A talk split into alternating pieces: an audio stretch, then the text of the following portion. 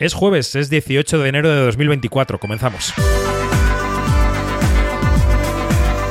Quinótico. Cine, series y cultura audiovisual con David Martos. Onda Cero. Comenzamos una semana más el podcast eh, semanal una semana más, podcast semanal, es una redundancia, pero nos da igual, de Quinótico en Onda Cero, con lo mejor de la semana en cine y series. Se ríe de fondo Yanina Pérez Arias. Buenos días, ¿cómo estás? Muy, muy, muy bien. Aquí riendo, muerta de la risa, llena de nieve, pero muerta de la risa. ¿Ha nevado mucho en Bremen? Muchísimo, muchísimo. O sea, ya estoy desesperada. Bueno, espérate que como te has reído y te he presentado antes, pero quería, antes de entrar a presentaros, poner el tráiler del gran estreno de la semana que es, escucha, la zona de interés. Qué flores tan bonitas. Sí, las azaleas. Aquí están las hortalizas. Hierbas aromáticas, romero, remolacha. Y esto es hinojo. Qué maravilla de girasoles. Zanahorias. Y aquí tengo colinabo. A los niños les encanta el colinabo. Los buenos ratos que pasamos en la acogedora casa de los hosts forma, formarán siempre parte de nuestros mejores recuerdos. En el este está nuestro futuro. Muchísimas gracias por vuestra hospitalidad nacional socialista. Hi Hitler. Hi Hitler. Una película de Jonathan Glazer eh, que vimos en el pasado Festival de Cannes, que está lanzada a competir en los Oscar por Gran Bretaña, por Reino Unido, porque es una película de producción británica a pesar de estar hablada en alemán, y que nos lleva hasta el campo de concentración de Auschwitz. Ahora contaremos de qué modo. Francés Miró, buenos días. Buenos días, ¿qué tal? Muy bien. Y Dani Mantilla, buenos días. Buenos días. ¿Quién se anima con esta historia de la zona de interés a contar a la audiencia de este podcast, a quien no haya leído todavía, no haya sabido todavía de la zona de interés, cuál es el argumento y por qué le ha gustado? Eh, Yanni, ¿te animas? Bueno, a ver, es que, es que esta, esta película te deja con la boca abierta. A ver, pero en cuatro líneas. La película está centrada en una familia, eh, concretamente en el comandante de Auschwitz, Rodolf Hoss, que vive con su familia al lado del campo de concentración. Entonces ellos llevan como una vida eh, completamente de ensueños, con un jardín idílico y todo esto, pero al lado está el campo de concentración. Y claro, eh, tienen un jardín precioso, eh, podrán imaginar de con qué lo abonan. Eh, los niños crecen escuchando y oliendo todo lo que pasa al lado. Y entonces es, es algo tan escabroso, pero que te deja tan con la boca abierta, que yo no sé cómo demonios hizo Jonathan Glazer para montarse este peliculón. Eh, estabas contando la trama y se me estaban volviendo a poner los pelos de punta. Yo recuerdo que la vi en Cannes, por el cansancio de Cannes me dormí la primera vez que la vi y tuve que verla una segunda vez en Cannes y ese día ya no pestañé, claro. Porque es una película que habla sobre la podredumbre moral. Eh, decía hace poco Jonathan Glazer en una rueda de prensa internacional que dio a través de Zoom que lo hacían pensando en la audiencia de hoy, en que hoy estamos rodeados de gente que sería capaz de hacer cualquier cosa con la cara sonriente, como ocurre en la película y como ocurre particularmente con el nombre de eh, con la actriz Sandra Huller, con el personaje de la mujer de ese comandante, que está fantástica y es uno de sus dos grandes papeles de la temporada junto con Anatomía de una caída. Dani Mantilla, ¿qué? Pues yo también la vi dos veces, no, la, no me dormí, pero eh, la vi en, en, Cannes y la vi en San Sebastián la primera mañana, que no tenía ninguna película porque habíamos adelantado muchas cosas y dije, ¿qué puedo hacer? Pues me voy a volver a ver eh, la zona de interés, a ver qué tal. Y me volví a dejar con eh, un nudo en el estómago, es una película muy impactante, también es, es desafiante, es casi un ejercicio mm, intelectual y conceptual más que una película uh -huh. narrativa como estamos acostumbrados a ver cuando hablamos de, del nazismo. Pero creo que precisamente por eso es especial. Por ejemplo, A24 en Estados Unidos no ha colgado la película en la plataforma de, de la Academia de Hollywood porque quería que la gente la viera en la, en la sala. Yo puedo entender que haya un miedo por parte de los productores y de, y de, los exhibidores y de la gente que está a cargo de la campaña del Oscar de que la gente se pusiera la película en Navidades en casa con su familia, porque podría ser un visionado muy incómodo con muchas preguntas.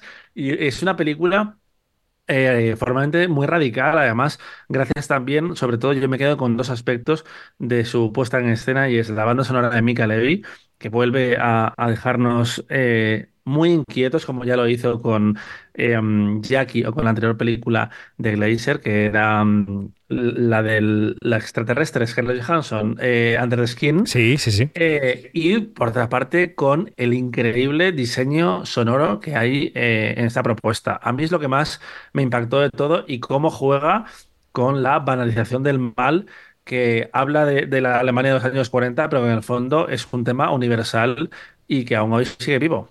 Totalmente. Oye, ¿qué posibilidades de Oscar le ves a esta película? Sabemos que el próximo 23 de enero son las nominaciones. ¿Dónde ves a la zona de interés? Pues la zona de interés suena en mejor película. Estuvo nominada en el sindicato de productores y suele costar que reconozcan al cine extranjero. Eh, bueno, extranjero quiero decir, hablado en otro idioma. Y estuvo tanto esta película como su rival en, Cannes y la ganadora eh, Anatomía de la Caída. También suena con fuerza Jonathan Glazer para conseguir lo que es la ya clásica nominación de director internacional. Y ojo, que no ha estado en ninguna parte, pero como ya demostró Penélope Cruz el año de Madres Paralelas, las actrices y los actores que hablan en otro idioma ajeno al inglés pueden llegar a los Oscar eh, un poco por sorpresa, eh, porque la rama de actores de la academia se ha inter internacionalizado mucho y claramente Sandra Huller es la actriz del año. Ha estado nominada en muchos premios. ¿Pero tú la ves nominada por esta película y no por Anatomía? Eh, que puede estar por las dos, puede estar por las dos, porque aquí competiría como, como secundaria. Y ojo, ah. es una categoría que está muy abierta, que puede beneficiar a Penélope Cruz también, que solo ha estado en los SAG, pero más allá de dos o tres favoritas, yo creo que en secundaria se vienen sorpresas. Y Sandra Huller impresiona mucho la dualidad de sus dos personajes que tiene este año, porque si eh, con Triet era todo verborrea, aquí es una interpretación mucho más eh, gestual y mucho más eh, física, es lo que no te dice el personaje. Total.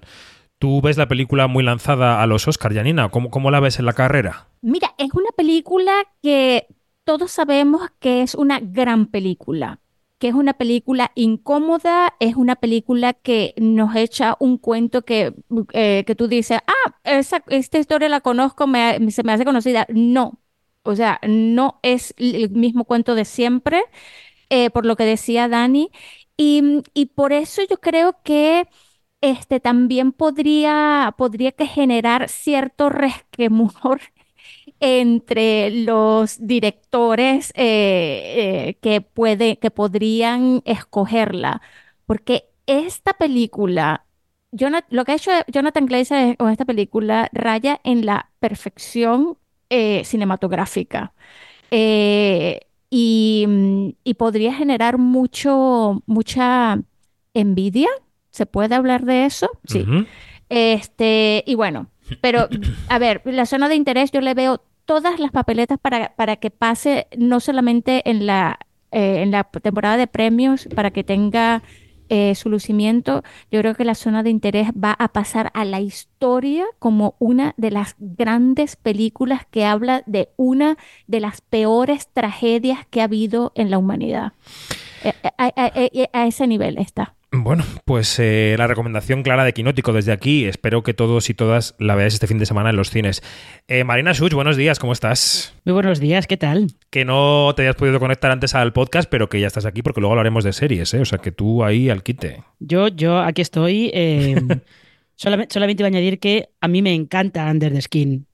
Y mira que es una película rara y complicada, ¿eh? Me encanta. Bueno, pues a mí también me gusta. Yo creo que es un director que siempre tiene algo inteligente que decir en sus películas y esta vez también, también. Tiene una lectura súper contemporánea. Bueno, hablemos de un estreno español, El Correo, la nueva película de Daniel Calparsoro, que estrenó hace cuatro meses todos los nombres de Dios y vuelve a los cines con El Correo, que suena así.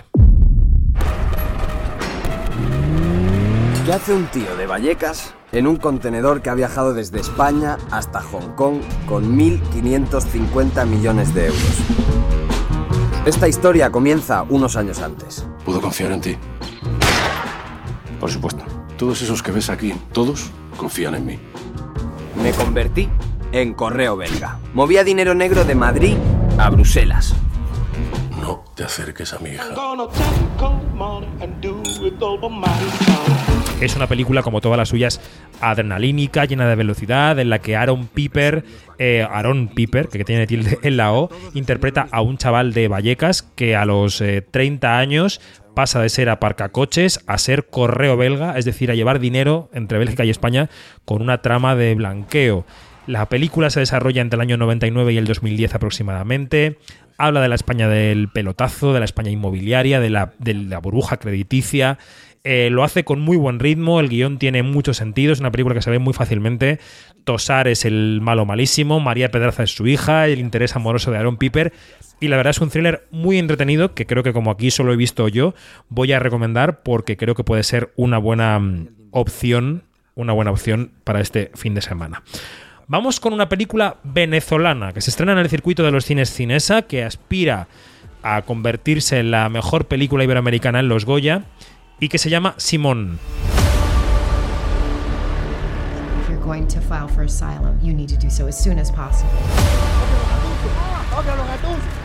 estás diciendo, weón? ¿Cómo que vas a pedir asilo, marico, y el equipo? Porque eso es lo que va a pasar. Nos van a seguir matando.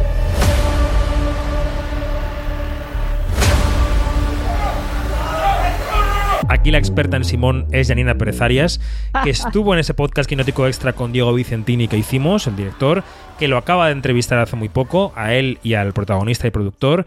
Así que, Janina, Alfombra Roja, ¿qué es Simón y por qué crees que tenemos que verla? Bueno, Simón, em, la historia de Simón se trata de un joven eh, líder estudiantil, universitario, que está en pleno proceso de, asilo político, de la petición de asilo político en Estados Unidos. Y entonces, en ese momento que él está recontando su historia, porque es como una Em, tiene partes de, esa entrevista que se hace. Entonces va se hacen flashback y entonces se ve por qué Simón ha caído en, Miami, cuál es su historia y este Simón eh, es la historia de muchos Simones, eso quiere decir de muchos líderes estudiantiles que han estado en la, eh, bueno, que fueron torturados eh, y hasta asesinados en, la, en, en las protestas de 2017, pero también Diego Vicentini, que es eh, asimismo el guionista de esta película,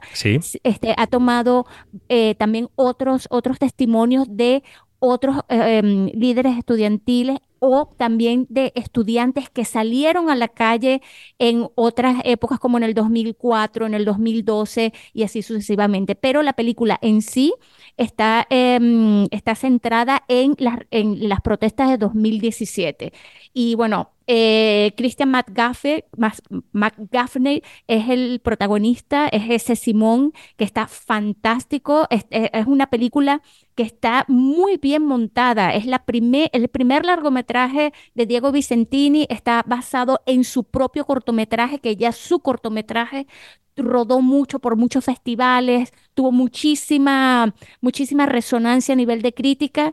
Y bueno, y, Diego nos contaba, no, no solamente en, la, en el podcast que tuvimos, sino también en la entrevista que tuve recientemente con él y con Cristian, que esta película la hizo con las uñas, o sea, este, es una película venezolana con elenco venezolano, con eh, equipo venezolano, pero sin un céntimo del gobierno venezolano. Y allí está una de, uno de, de, los atractivos de esta película, porque nos cuenta una realidad que está pasando ahora mismo en el tiempo real, en este momento que, nos, del que estamos hablando, está pasando esto.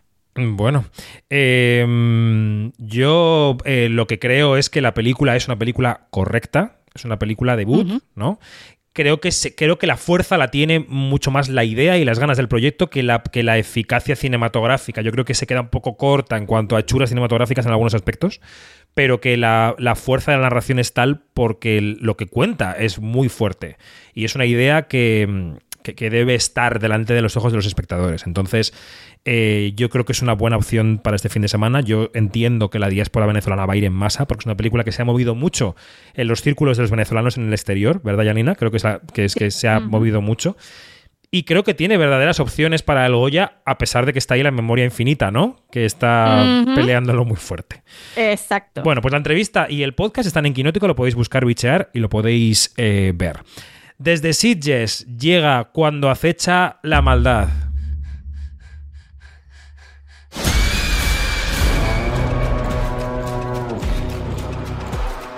Hay un embichado en el pueblo. Estás asustando a mi familia. ¡Lo vi con mis propios ojos! ¡Estuve con él! Esto va a ser un infierno.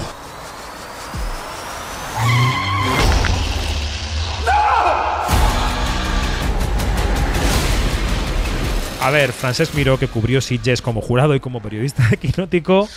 Eh, ¿Qué es esta película? ¿Quién la dirige? ¿De qué va? ¿Por qué crees que tenemos que verla? Eh, danos pistas y, y coordenadas de cuándo acecha la maldad. Pues cuando acecha la maldad es la gran peli de, del Sitges de, de este año porque se llevó la mejor película y también el premio Blood Window.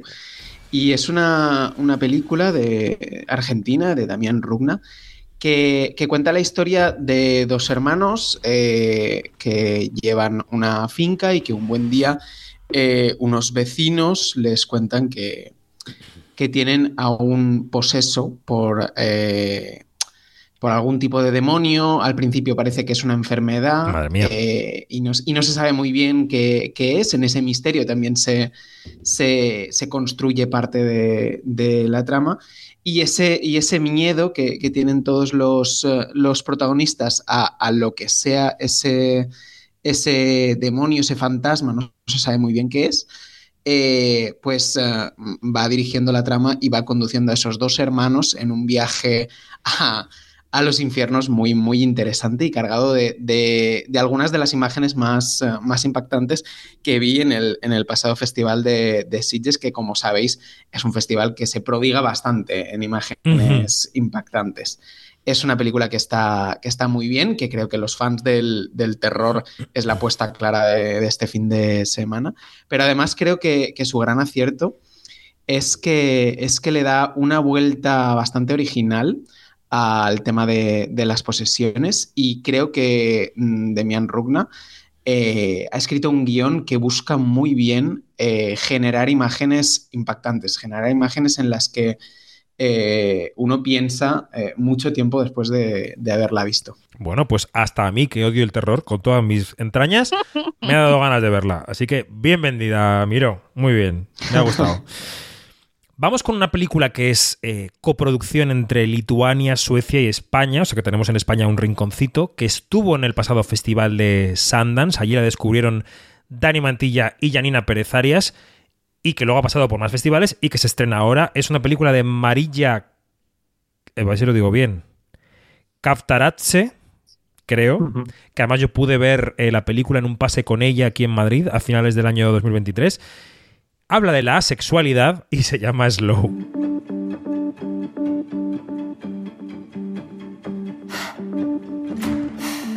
Hola.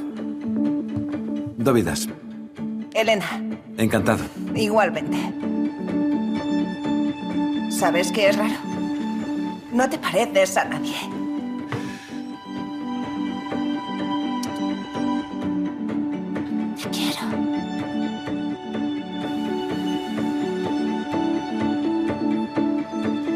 Soy asexual.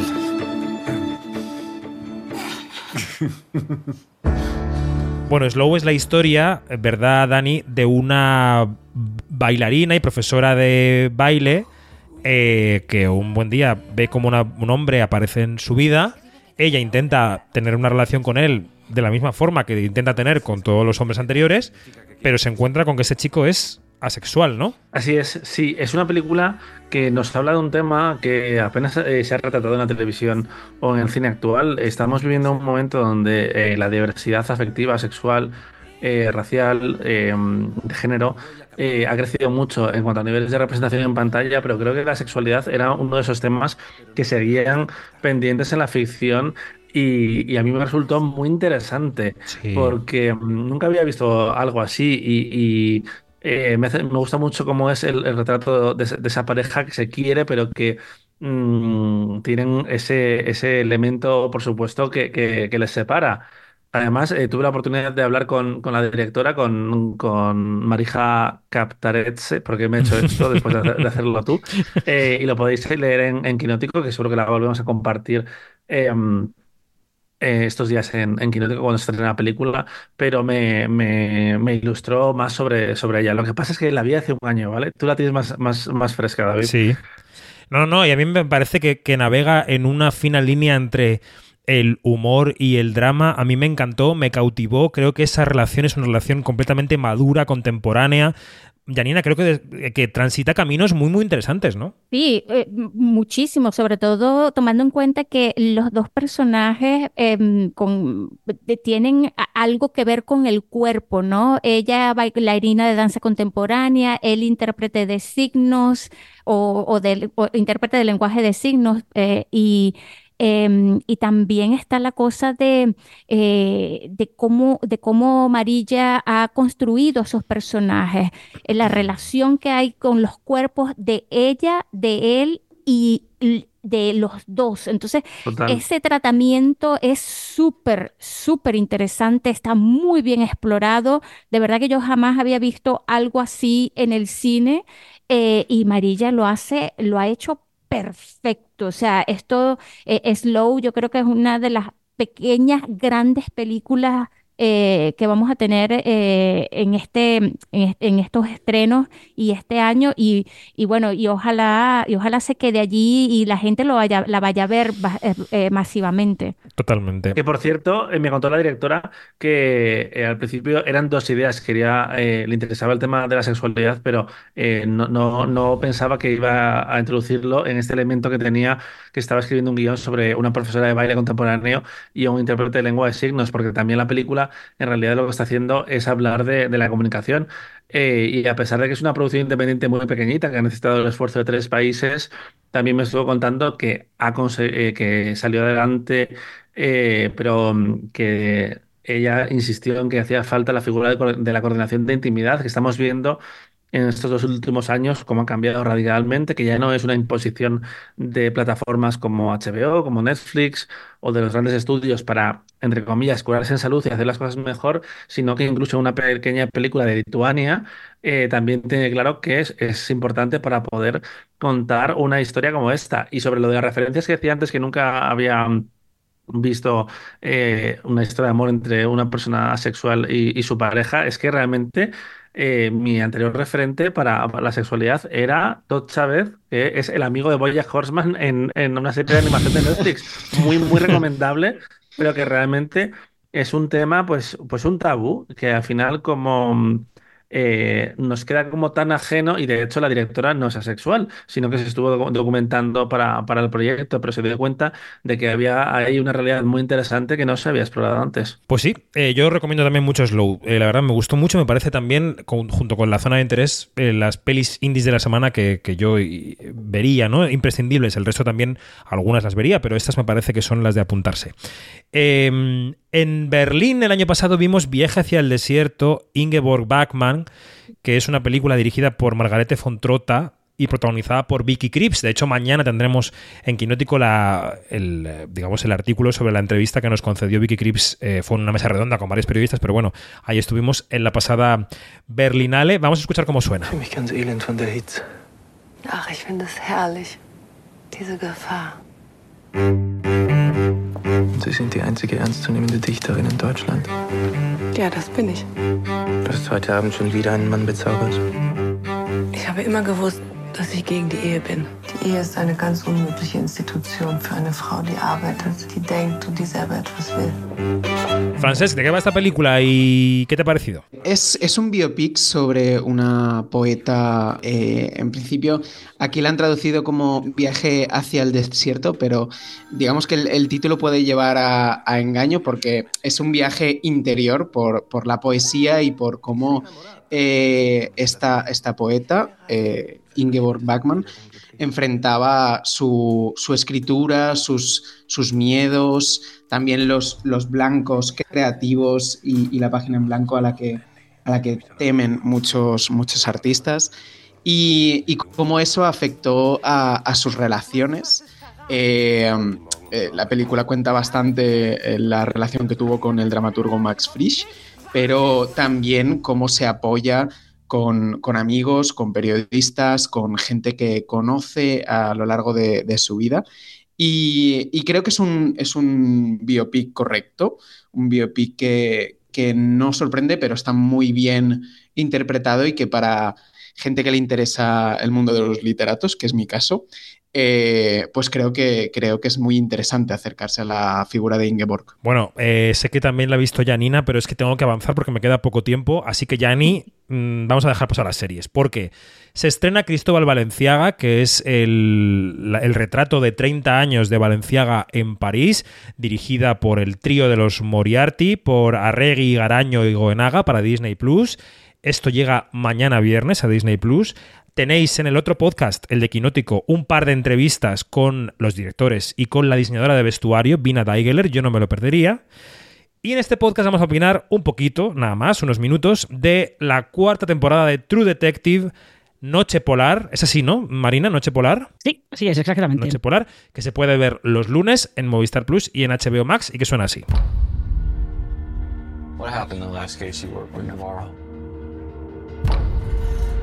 That was good. Until it wasn't.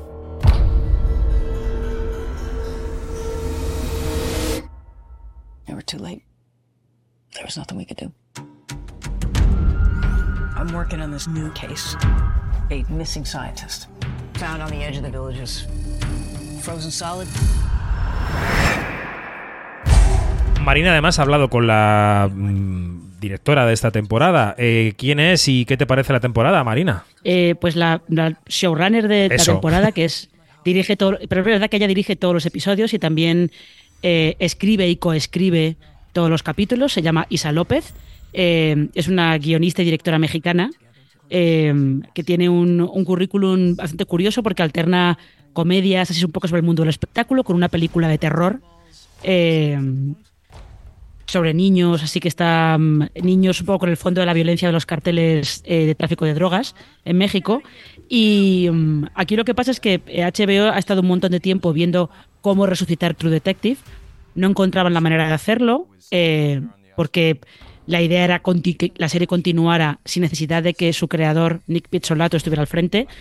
Encontraron a Isa López e Isa López lo que hace es llevarse la serie a un pueblo minero en Alaska, casi en el círculo polar ártico, estos pueblos donde en cuanto el sol se pone en, en, lo más crudo del crudo invierno, te tiras dos semanas de noche perpetua, uh -huh. sin ver el sol prácticamente, y ahí hay una estación de investigación científica y desaparecen de repente ocho científicos. Es ¿Ocho? el punto de partida. Ocho, que es toda, es toda la tripulación de, de la base. Desaparecen. Y el caso lo investigan dos policías, la sheriff del pueblo, que la interpreta Jodie Foster, eh, y una, una policía, una, una patrullera, eh, que ha había trabajado antes con la sheriff, pero algo pasó y están eh, no se llevan bien, están enfadadas. Allá la interpreta una, una actriz que es casi de, es bastante nueva en esto. Ella era boxeadora anteriormente, que se llama Cali Reis.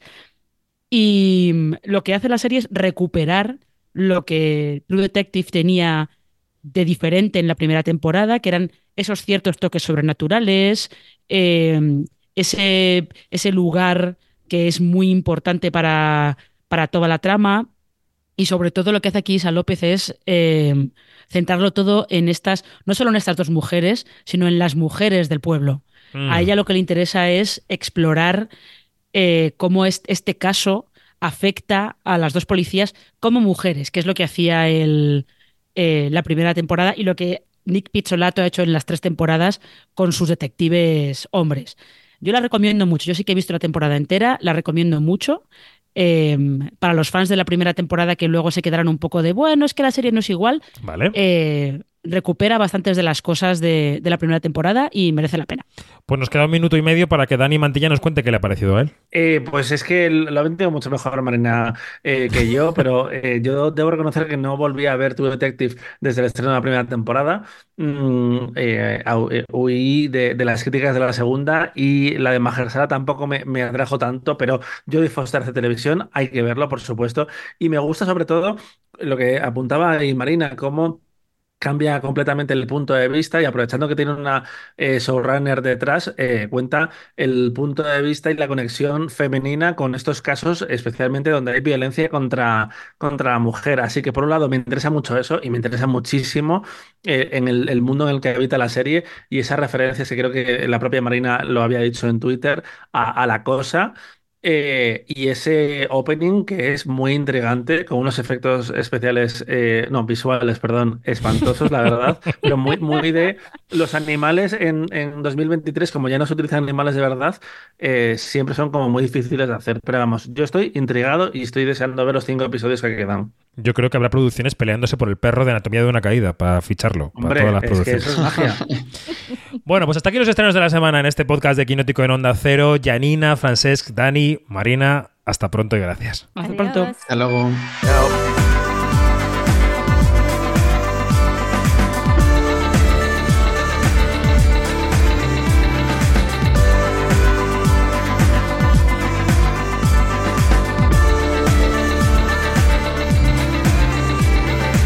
Es todo, más información en quinótico.es, primera con K y segunda con C, y en nuestras redes sociales donde somos Quinótico. Hasta pronto.